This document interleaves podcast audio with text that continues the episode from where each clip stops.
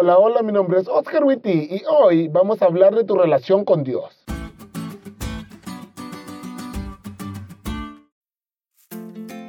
Hay cosas que a Esther no le gustan. Por ejemplo, no le gusta que esté con mi celular mientras comemos, que alza la voz en una discusión, lo cual es sumamente difícil porque yo alzo la voz hasta dormido, ni que la ande apurando. Y no diré nada más sobre este último punto por prudencia. Pero para saber estas cosas tuve que conocerla. No lo supe de la noche a la mañana, ni salió a raíz de llamadas ocasionales. Tuve que conocerla más íntimamente para darme cuenta que no le gusta que esté con mi celular a la hora de la comida porque quiere que pasemos tiempo de calidad juntos. Que no le gusta que la apure porque en ocasiones se retrasó porque yo nunca encuentro nada. O que no le gusta que alce la voz en discusiones. Bueno, eso no tiene ninguna razón, simplemente no le gusta. Pero esa relación con ella no solo me hace conocerla al punto de saber lo que no le gusta, sino también me hizo amarla y querer cuidarla, en ocasiones hasta más de lo que me cuido a mí mismo en la misma situación.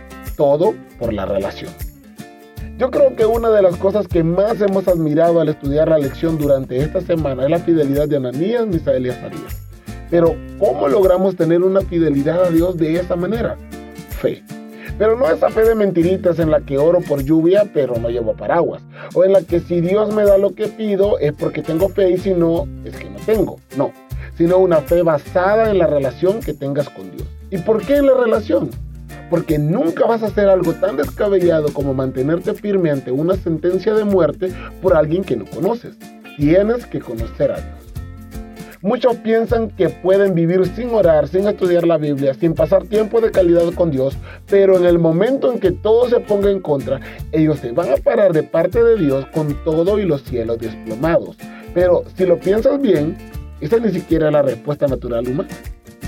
Necesitas desarrollar una relación con Dios, una relación tan sólida que cuando ores por lo que quieres, aún así confíes en que Dios hará lo mejor para ti. En esa relación es que se basa la fe verdadera, la fe que no teme hacer lo correcto a pesar de las consecuencias. ¿Te diste cuenta de lo cool que estuvo la lección? No te olvides de leerle y compartir este podcast con todos tus amigos. Es todo por hoy, pero mañana tendremos otra oportunidad de estudiar juntos.